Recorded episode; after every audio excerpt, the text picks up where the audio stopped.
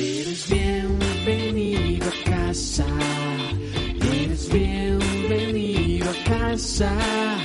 El lugar donde tu vida se transforma cada día.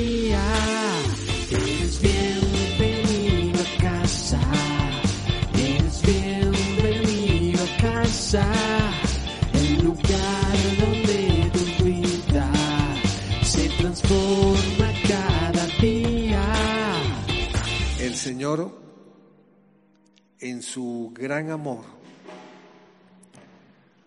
colocó en el hombre una responsabilidad muy grande.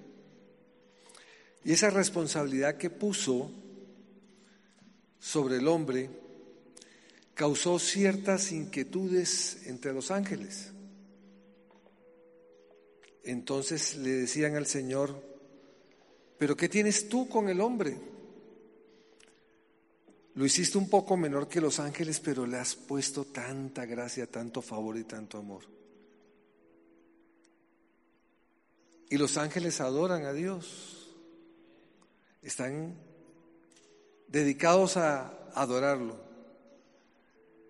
Y cuando nosotros adoramos y oramos,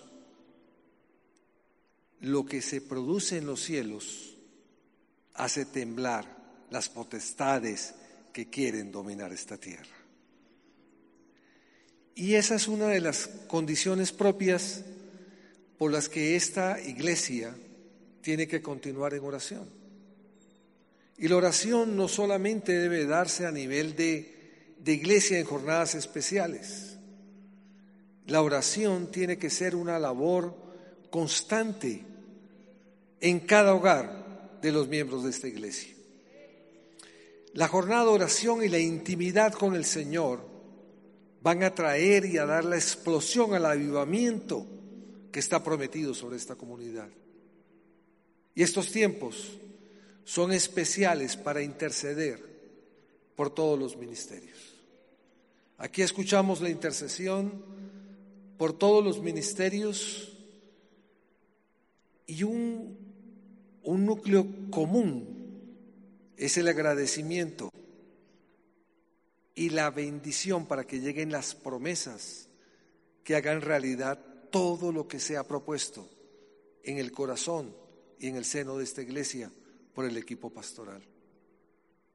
Ustedes son el resultado, hermanos. Esta iglesia es el resultado de un propósito mayor que tiene un- un- una generación de ideas en Dios mismo. Dios la ha implantado en la mente de muchos de los que aquí estamos. Y sabemos que el estar aquí es una forma de decirle a Dios, Señor, envíame a mí y aquí estamos. Aquí estamos y estamos para honrarlo y adorarlo y para proclamar que los tiempos buenos que vienen son tiempos que serán dados con todo el poder del Espíritu Santo. Porque aquí está su presencia y sentimos su presencia. Hoy nos hemos dedicado a este nuevo tiempo. Estamos trabajando sobre prioridades. Y todos nosotros sabemos que nuestra prioridad es Cristo. Aunque tengamos obligaciones en casa, aunque usted esté al frente de un negocio sea responsable de una familia o de un grupo social, aunque usted tenga una responsabilidad ministerial, tenemos claro que para nosotros hay una prioridad fundamental de nuestra vida. Hay algo que clama desde todo nuestro interior como una sed insaciable y esa sed debe ser conocer, saber y estar más cerca de Cristo. Eso es el motor que nos está llevando a nosotros a entrar en una dimensión diferente en la que no hemos estado moviendo en los tiempos anteriores. Y esos son nuevos tiempos. Esos son tiempos de refrigerio, son tiempos de nueva unción, son tiempos de nueva bendición y son tiempos de nuevas realizaciones. Y Dios quiere sobre nosotros, cuando trabajamos el tema de prioridades, enfatizar en la buena mayordomía. Y estos dos meses vamos a trabajar el principio de la mayordomía basados en el manejo de tres aspectos fundamentales de nuestra vida. La primera la escuchamos con el pastor Juan, que tiene que ver con el manejo del tiempo. La segunda, unas exposiciones magistrales de nuestros pastores sobre los talentos. Y esta tercera, que nos corresponde ahora en estos momentos, es sobre los tesoros. Y los tesoros tienen que ver con nuestro dinero. Tiene que ver con provisión. Y yo hago una pregunta. ¿Quién de ustedes no quiere una provisión abundante? Todos queremos una buena provisión. Necesitamos una buena provisión. Es más, necesitamos nuestra provisión diaria. Pero la gran pregunta que viene a nuestras mentes es después de ser provistos, ¿qué? ¿Qué pasa? ¿Qué sucede? Dios muestra su gloria y te bendice y nos bendice. Y se presentan oportunidades, negocios, realizaciones, proyectos, pero después de esto, ¿qué pasa? ¿Cómo administramos nuestros tesoros? Y la palabra de Dios dice, allí donde está, ¿quién? Tu tesoro, allí está qué? Tu corazón. Entonces, ¿dónde tenemos puesta nuestra mente? Con el tiempo, con el talento y con los tesoros. En el tesoro vamos a mirar cómo una persona fue muy bendecida. ¿Ustedes conocen alguna experiencia propia de una persona que haya sido muy bendecida económicamente? ¿Alguien ha tenido esa experiencia cercana? Que por negocios, por el azar, por la fortuna, por una herencia, se hicieron a una buena cantidad de dinero. ¿Y qué pasó posteriormente? Pusieron su corazón en el dinero un conocido recibió de una manera inesperada un gran dinero. Inmediatamente acudió a dar gracias, se postró de pies y empezó a pedir dirección. Pero la dirección empezó a pedírsela fue a los clasificados del tiempo. Y en los clasificados del tiempo encontró se vende empresa, industria de plásticos creo que era de plásticos. Y con el dinero que había adquirido compró la empresa. Entonces pasó de empleado a gerente, presidente de una empresa. Y el hombre perdió su paz. Dejó de dormir. Se despertaba desesperado a las dos de la mañana pensando que alguien iba a entrar a la empresa y a robarla. Compró seguros. La aseguró hasta contra gatos, contra perros, contra grafitis. Y después estaba inquieto porque seguramente el contador le estaba robando dinero. Y cambió al contador y nombró auditores. Y puso una persona de confianza. Y la persona de confianza se enamoró con la secretaria y terminó tumbando la empresa. Y volvió a un estado peor que al que había iniciado. Entonces su corazón fue captado y embelecido por el dinero. Y cuando nosotros nos acercamos a Moloch, Moloch termina dominando. Por eso Dios es muy real y muy claro cuando habla sobre las riquezas y las riquezas económicas. La palabra de Dios en Lucas, vamos a mirar un pasaje de Lucas, Lucas 12, 16, 21, y vamos a leerlo. Ya lo tenemos en pantalla. Dice, la heredad de un hombre rico había producido mucho. Y él pensaba dentro de sí diciendo, ¿qué haré? Porque no tengo dónde guardar mis frutos. Y dijo, esto haré, derribaré mis graneros y los edificaré mayores, y allí guardaré todos mis frutos y mis bienes. Y diré a mi alma, alma, muchos bienes tienes guardados para muchos años, repósate, come, bebe, regocíjate. Pero Dios le dijo, necio, esta noche vienen a pedirte tu alma y lo que has provisto, ¿de quién será? Así es el que hace para sí tesoro y no es rico para con los hombres. Amén. ¿En qué contexto viene este mensaje? Lo tenemos en el verso 13, le dijo, dice Jesús, le dijo uno de la multitud, Maestro, di a mi hermano que parta conmigo la herencia. Y es que nosotros acostumbramos de una u otra forma a buscar a Dios para este tipo de cosas. Tema económico. ¿Cuántas veces no hemos orado por provisión? Pero la palabra que nos ha dicho, no he visto a justo desamparado ni a su descendencia que mendigue pan. En Mateo 7 nos habla de la angustia y habla de, de, los, de los pájaros que no tienen, que no cosechan. Habla de los lirios, de cómo se visten mejor que las ropas de Salomón. Dios ha provisto desde la creación tus finanzas. Están determinadas. No te va a faltar nada. También nos habla de contentamiento, en lo mucho y en lo poco.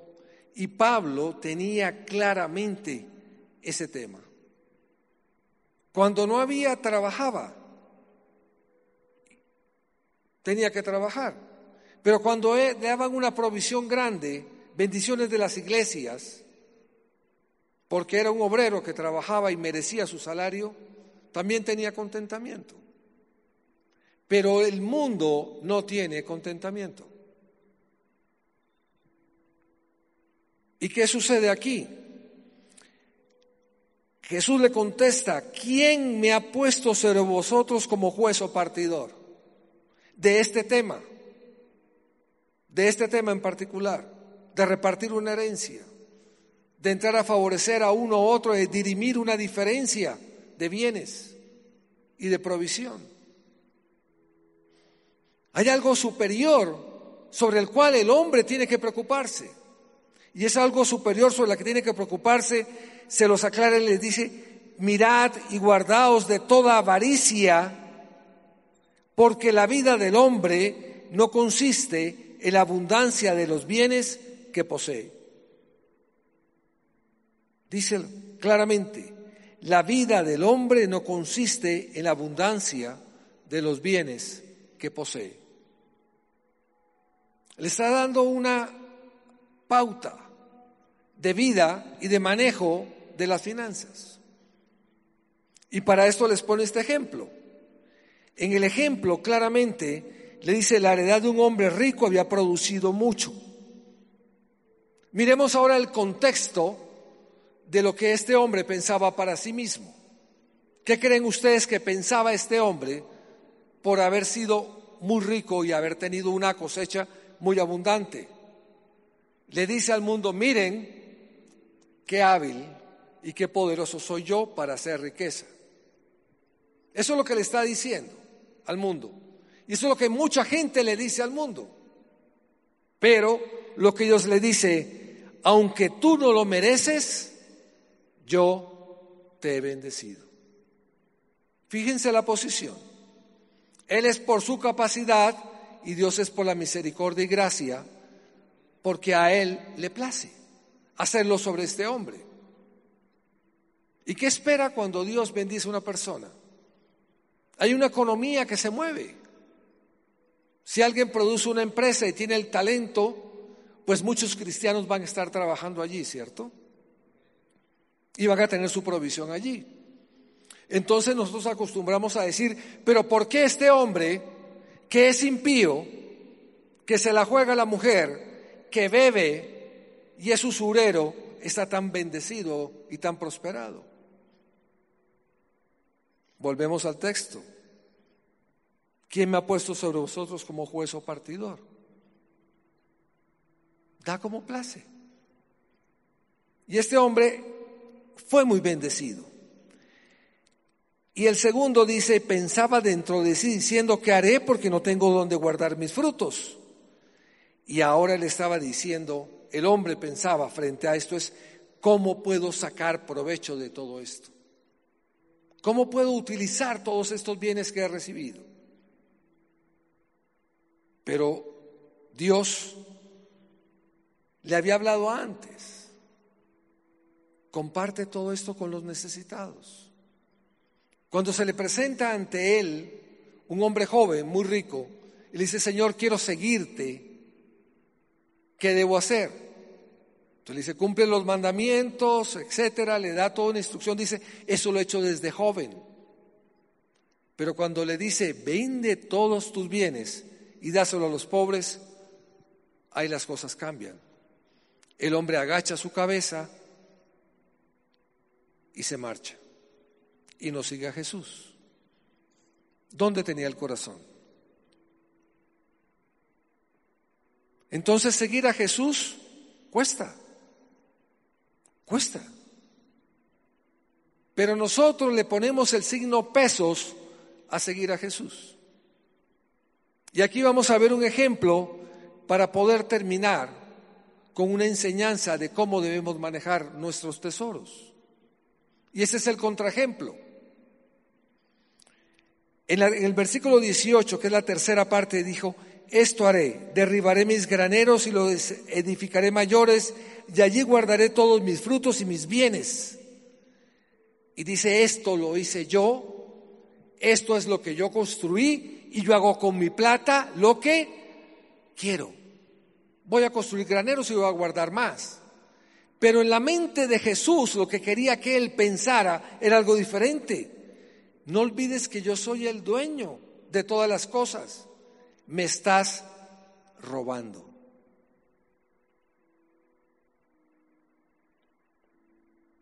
Y cuando nosotros preguntamos dónde escuchamos esto antes, que me estás robando, tenemos que ir a Malaquías. Se me ha robado. Lo que me corresponde no me has dado. Yo soy el que te proveo, pero para que tú entiendas quién es el proveedor, no tienes que considerar primero en tu corazón las riquezas que a mí. Y le está dando a este hombre la oportunidad de que, recapacite cómo manejar y ser mayordomo.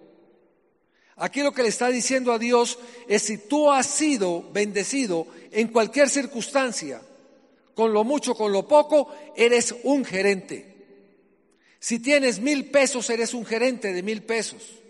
Y si tienes diez mil millones, eres un gerente de diez mil millones. Pero la responsabilidad es la misma. Y es la misma responsabilidad. Y miramos cómo respondió el hombre que hizo sonar la bolsa de dinero en el momento de diezmar. Y la soltó desde arriba para que sonaran las monedas. Pero la pobre viuda se acercó y entregó dos cuartas, todo lo que tenía. Y está mirando los corazones de las personas.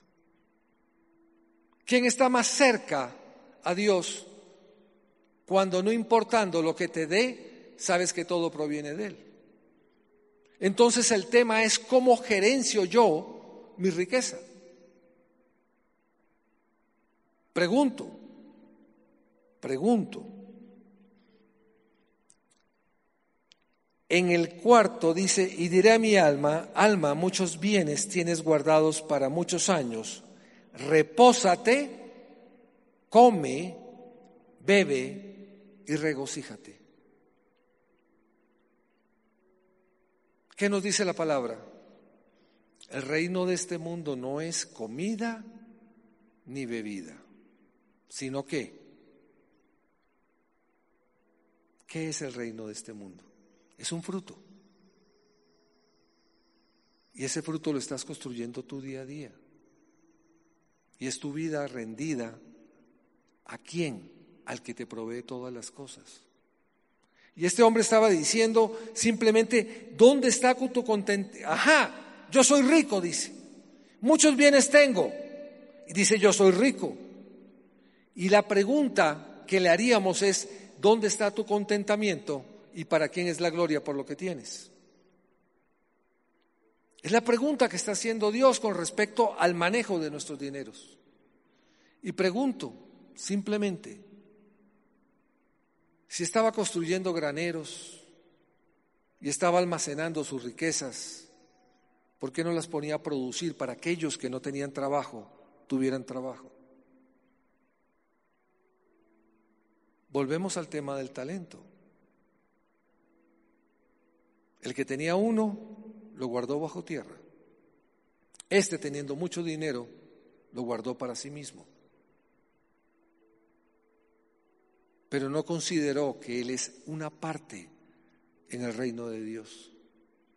Ni consideró el reino, ni consideró a Dios. Y es lo que nosotros hacemos con el dinero. Lo guardamos para nosotros en un carácter mezquino, cuando el dueño de todas las cosas es Dios. Y como gerentes tenemos que entender algo, que siempre un gerente tiene que dar cuentas al dueño de la empresa. ¿A quién le estás dando cuentas con el manejo de tu dinero? Es la pregunta que le está haciendo él aquí. ¿A quién se lo estás haciendo? Entonces le dice, oye, necio, esta noche vienen a pedirte tu alma y lo que has provisto, ¿de quién será? ¿Qué diría este señor en ese momento? No, Señor, por favor, dame una oportunidad más voy a cambiar, seré distinto, seré diferente. Y él dice, ¿no te había dicho que todo es mío hasta tu propia vida? Nuestra vida le pertenece a Dios. Nuestros bienes, nuestra riqueza, lo que producimos le pertenece a Dios. Y mientras no entendamos esto y lo hagamos una, un rema en nuestra vida, vamos a estar contendiendo con la prosperidad y la falta de dinero. Porque si llega mucho la prosperidad, perdemos el horizonte. Y si es poca, entramos en desconfianza y atesoramos para que no nos falte nada. Y en esto tenemos que mirar y somos diferentes a los animales. Los animales buscan la comida y el refugio. El hombre busca la comida porque es su sustento, es su vitalidad, el refugio porque es su seguridad, pero siempre busca algo más. La razón y nuestra propia existencia nos lleva a conquistar y a tener cosas mayores. Pero siempre la respuesta es cuando conquistamos cosas mayores, y no importa lo que tengamos y la cantidad que tengamos, y en la forma que lo tengamos, siempre va a haber un vacío interior en nuestra alma que solamente la puede llenar Dios. Es el único que la puede llenar. Entonces, mientras caminamos en esto y no entendamos la naturaleza de la riqueza en el hombre y a quién pertenece y entendamos el principio de reino y el principio de mayordomía y el principio de la gerencia de las cosas que están, no vamos a tener una vida próspera en el Señor. Podemos ser prósperos en dinero, podemos tener mucho dinero, pero no tendremos como este hombre una vida eterna. Y le dice, así es el que hace para sí tesoro y no es rico para con Dios. Y la pregunta es, ¿cómo soy rico para con Dios si estamos hablando de riquezas? ¿De dónde proviene todas las riquezas? Provienen de Dios. Eso lo sabemos y lo tenemos claro. Entonces la pregunta que nos asalta es ¿por qué tenemos conflicto con nuestros diezmos y ofrendas? ¿Por qué tenemos que pelear tanto contra ellas?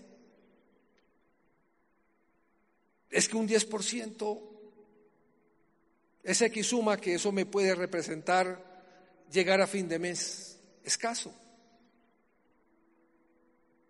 Y aquí la palabra nos está diciendo, oye, estás atesorando para ti, te va a hacer falta porque siempre te va a hacer falta. Pero cuando eres rico para con Dios, nunca te va a hacer falta, porque Él va a reponer todo lo que te falte. Él se va a encargar de tu provisión. Entonces manejamos el concepto diferente. Y la pregunta que nos hacemos, ¿es esto todo lo que hay?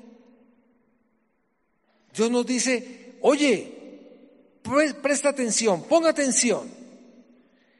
Todos ustedes son mis gerentes. Gloria para su orgullo y honra para su avaricia. Y el insensato en el mundo dice, pero esto no me va a pasar a mí. A mí no me va a pasar, pero continúa pasando. Hay un refrán que dice, del poder, la avaricia y la tribulación se quejan mucho el rey y el peón, pero todos, al final de cuentas, van al mismo cajón. Entonces, ¿cuál es la contienda que tenemos con el dinero, con la riqueza? Somos llamados a ser prósperos. Es un llamamiento especial. Y tenemos la certeza de que va a haber prosperidad en esta iglesia. Hay una palabra profética que está desatada sobre esta iglesia. Y si estamos tocando estos temas, es porque esta palabra dura de Lucas 12, 16 está diciendo, oye, ¿dónde va a estar tu tesoro? Particularmente, a mí me han pedido mucho que ore por los negocios y por la misericordia de Dios prosperan. Prosperan. Pero en la medida que prosperan, veo bancas más vacías en la iglesia. Porque sus ocupaciones y el atender sus negocios los alejan de las responsabilidades que tenemos con Dios. Perdemos el orden natural de las cosas. Y ese es el gran dilema que tenemos nosotros. En la antigüedad, por prosperidad, un padre de familia hacía caminar su hija y caía en un horno lleno de fuego. Era un sacrificio para que Moloch lo bendijera. Hoy en día no nos importa lo que tengamos que hacer, nosotros o nuestros hijos para tener más dinero cuando lo que necesitamos es cómo rendirle más gloria a Dios con nuestro trabajo y con el fruto de nuestro trabajo. Debe ser siempre rendido a Dios. Y vienen dos preguntas interesantes. El mundo no entiende bien quién es Jesús. Hoy en día usted predica y escuchamos que tenemos que predicar en casas, en, universidades, en colegios, en el trabajo, pero la gente no entiende quién es Jesús. Están cegados en su mente para entenderlo. Y predicar la palabra de Dios cada día es más difícil. Pero es más difícil aún cuando usted toca el tema del dinero. Y muchas veces personas que se acercan a la iglesia dicen, sí, yo voy, pero con el tema del diezmo yo no comulgo. Con el tema de la ofrenda yo no comulgo. Porque si Dios es poderoso no necesita de mi plata.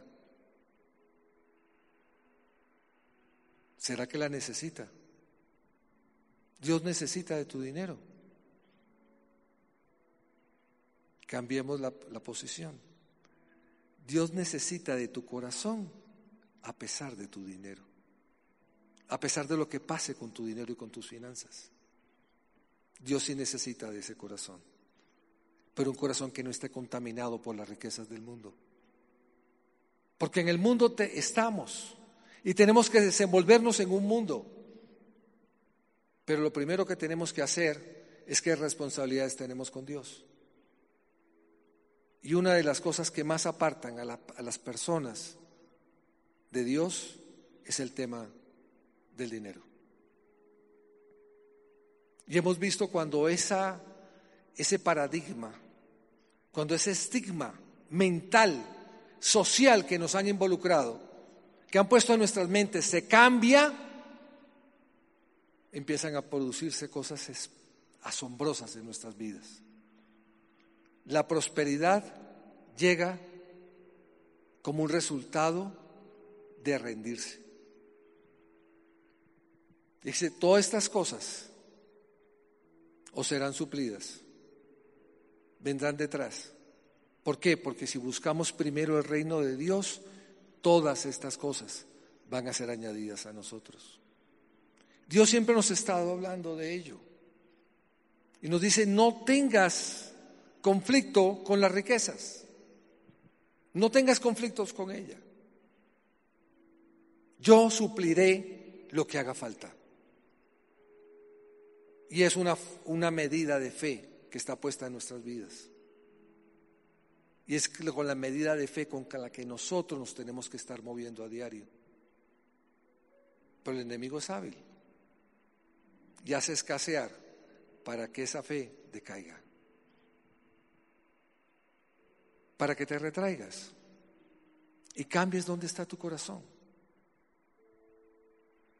Buscas otro un tesoro diferente y ese tesoro diferente te va a llevar a una dimensión distinta. Te va a apartar de la comunión con Dios. El mundo, el demonio y la carne fueron la tentación que le pusieron frente a nuestro Señor Jesús en el desierto. Y a las tres las venció. El poderío del reino le fue ofrecido. Será rey sobre todas las naciones. Dijo, pero escrito está, no solo de pan vive el hombre. No solo vivimos de pan. Y frente a esto se nos presentan tres condiciones que tenemos que manejar con el tema de la riqueza. La primera es acudir. Y acudir tiene que ver con verle a Él como un presente en nuestra vida. Eso es lo que tiene que ver con acudir. Verle a Él como un presente en nuestra vida. La segunda es comer. Comer como en un sentido de expectativa. ¿Qué trae Dios? ¿Qué tiene Dios para nosotros? ¿Cuál va a ser la comida que Dios va a poner frente a mí hoy? ¿Y qué comida va a poner mañana? Entonces nos enfrentamos ante un futuro no incierto, sino un futuro cierto, porque hay alguien al frente en el timón de mi vida y es Jesús resucitado. Es nuestro Jesús, es el mismo. Entonces mi sentido de expectativa espera a que Él esté disponible para mí y no solamente que esté disponible, sino que va a actuar. Jesús no se le han acortado las manos para socorrerme y proveerme. Y el Dios de gloria proveerá. Él es provisión. El que coma mi carne y beba mi sangre tendrá vida eterna. Él nos habla de una eternidad. Y la eternidad es presente.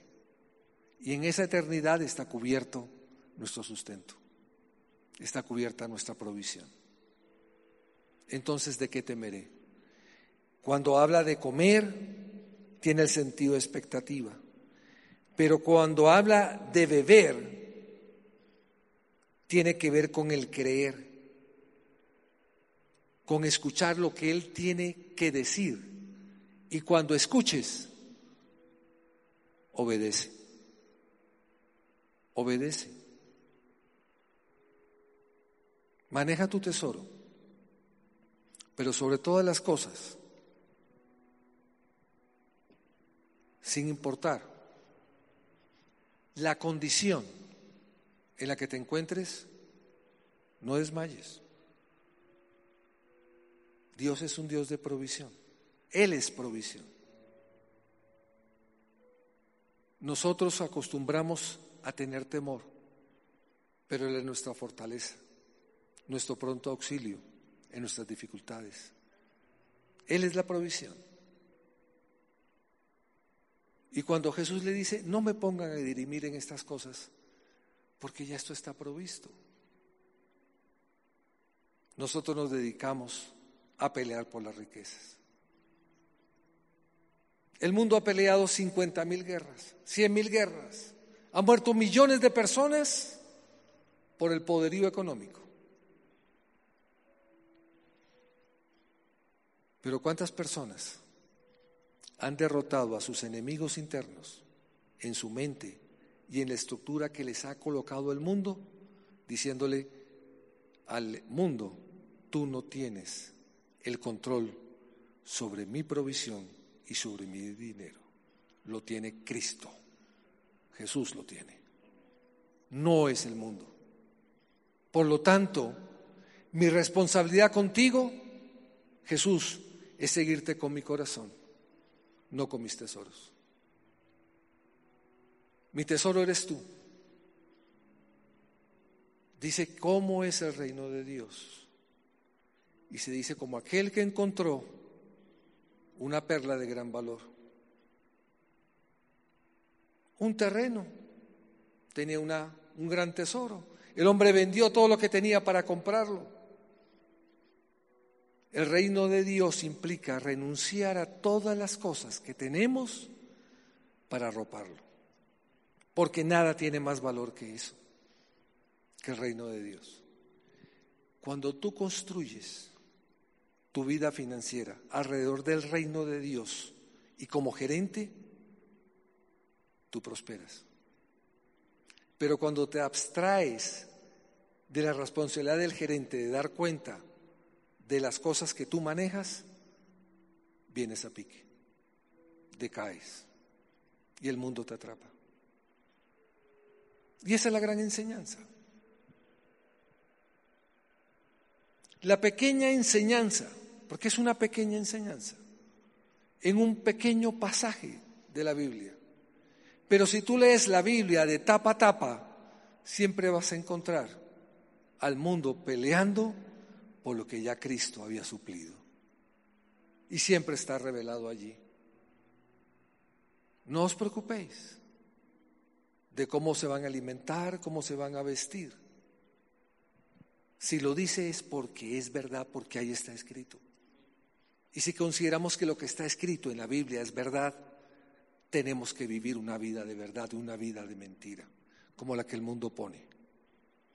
Las finanzas caerán, Faltarán empleos, pero el cristiano que vive en la justicia y sabe dónde tiene sus tesoros, prevalecerá.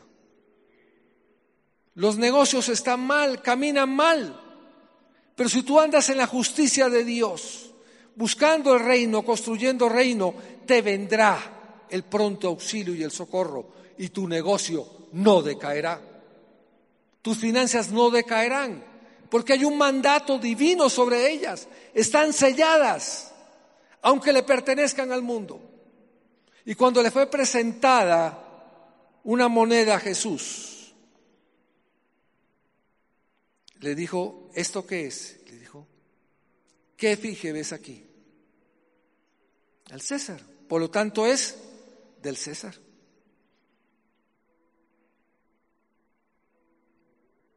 Es del César pero yo uso el dinero del César porque Dios me lo dio.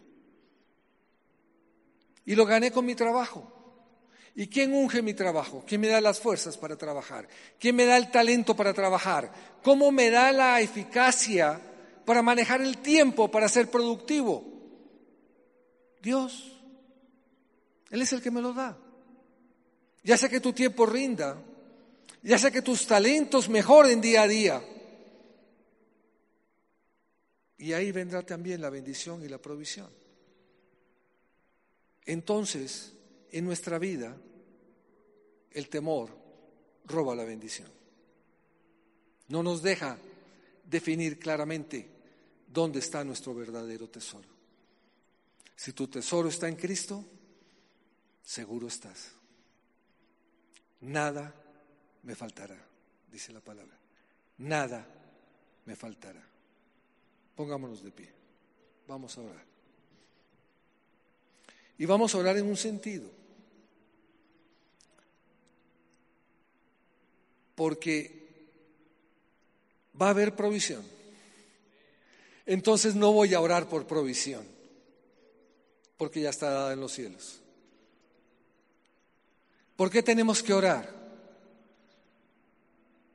Por la sabiduría para manejar la provisión. Y es la sabiduría que viene del cielo.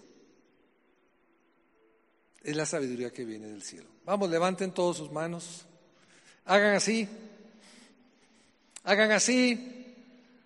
Ahora póngalas a los lados. Arriba. Al lado. A ver, ¿saben por qué? Porque hay bendiciones que llegan estando dormidos, pero esta va a llegar estando despiertos. No importa la hora, vamos a, tenerla estando despiertos. Porque va a haber bendición sobrenatural en muchas casas. ¿Quién tiene empresa aquí? Empresa. Amén. Bendecida está esa empresa. Y vas a ver la gloria de Dios descender, la Shekinah. ¿Quién trabaja? ¿Quién está esperando un ascenso? Tú ya estás ascendido al reino de Dios, hijo, pero viene más bendición para ti. Vienen ascensos, vienen aumentos de salario. Ah, pero la economía está un poco complicada. ¿Y qué? Dios se va a gozar subiéndote el salario. Te se va a gozar dándote un negocio nuevo. Se va a gozar incrementando tus finanzas. Pero ¿sabes qué? Dios se va a gozar más viéndote a ti más rendido ante Él que ante la provisión que te ha llegado. Si entendemos? Entonces vamos a orar por la sabiduría. Cierren sus ojos, levanten sus manos. Amado Padre, te damos gracias porque tu palabra ha sido dada, Señor. Porque sabemos que confiamos en ti, que eres un Dios de provisión, Señor.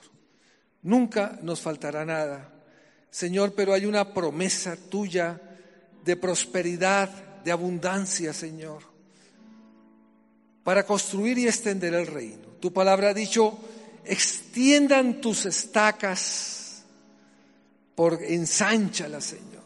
Colócalas más lejos. Eso va en tu vida, en tu negocio, en tu familia, en tus finanzas. Se van a ensanchar, Dios. Pero te pedimos que tú, Señor, envíes sabiduría de lo alto Padre, para saberlas administrar.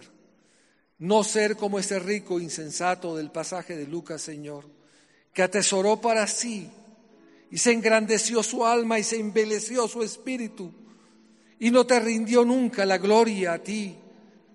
No fue el gerente que tú querías que fuera, Padre. Y tenemos que dar cuenta a ti de todas nuestras cosas, Dios. Y te pedimos que cuando estemos ante ti, en la prosperidad y la abundancia, que ha sido prometida, Señor. Seamos sabios, prudentes, eficientes en el manejo de ella, Señor. Y que volvamos a ti en retribución genuina de un corazón rendido en obediencia y gratitud a tu provisión, Señor. Te pedimos, Padre Santo, que nuestra mente, nuestro espíritu no se obnubile con las conquistas y las glorias porque son del mundo y son etéreas, son heno, paja que serán quemadas ante la mirada penetrante de nuestro amado Jesús. Queremos, Señor, obras en piedras preciosas, en materiales que no sean consumidos, que no sean herrumbre ni corrupción, Señor. Y son las obras de un corazón rendido ante ti, Señor, en obediencia en fe, en confianza. Y te damos gracias, Señor. porque sabemos que contigo vendrá toda la provisión que sea necesaria, porque pagarás las deudas atrasadas, porque los negocios que estaban estancados van a, estaparse, Señor. Van a coger una fuerza grande y van a venir y serán llamados y vendrán llamadas de sitios donde no hemos sembrado. Como el pueblo que fue a Canaán, Señor, con ciudades que no construimos, campos que no sembramos, Señor, pero tú tienes preparado para los que te aman. Pero tenemos que ser sabios administradores mayordomos eficientes en lo que pones en nuestras manos, Dios. Te damos gracias, Padre. Te alabamos y te bendecimos. Y te pedimos, Señor, que tu palabra siempre guíe nuestro espíritu. Que siempre la gratitud esté a flor de nuestros labios.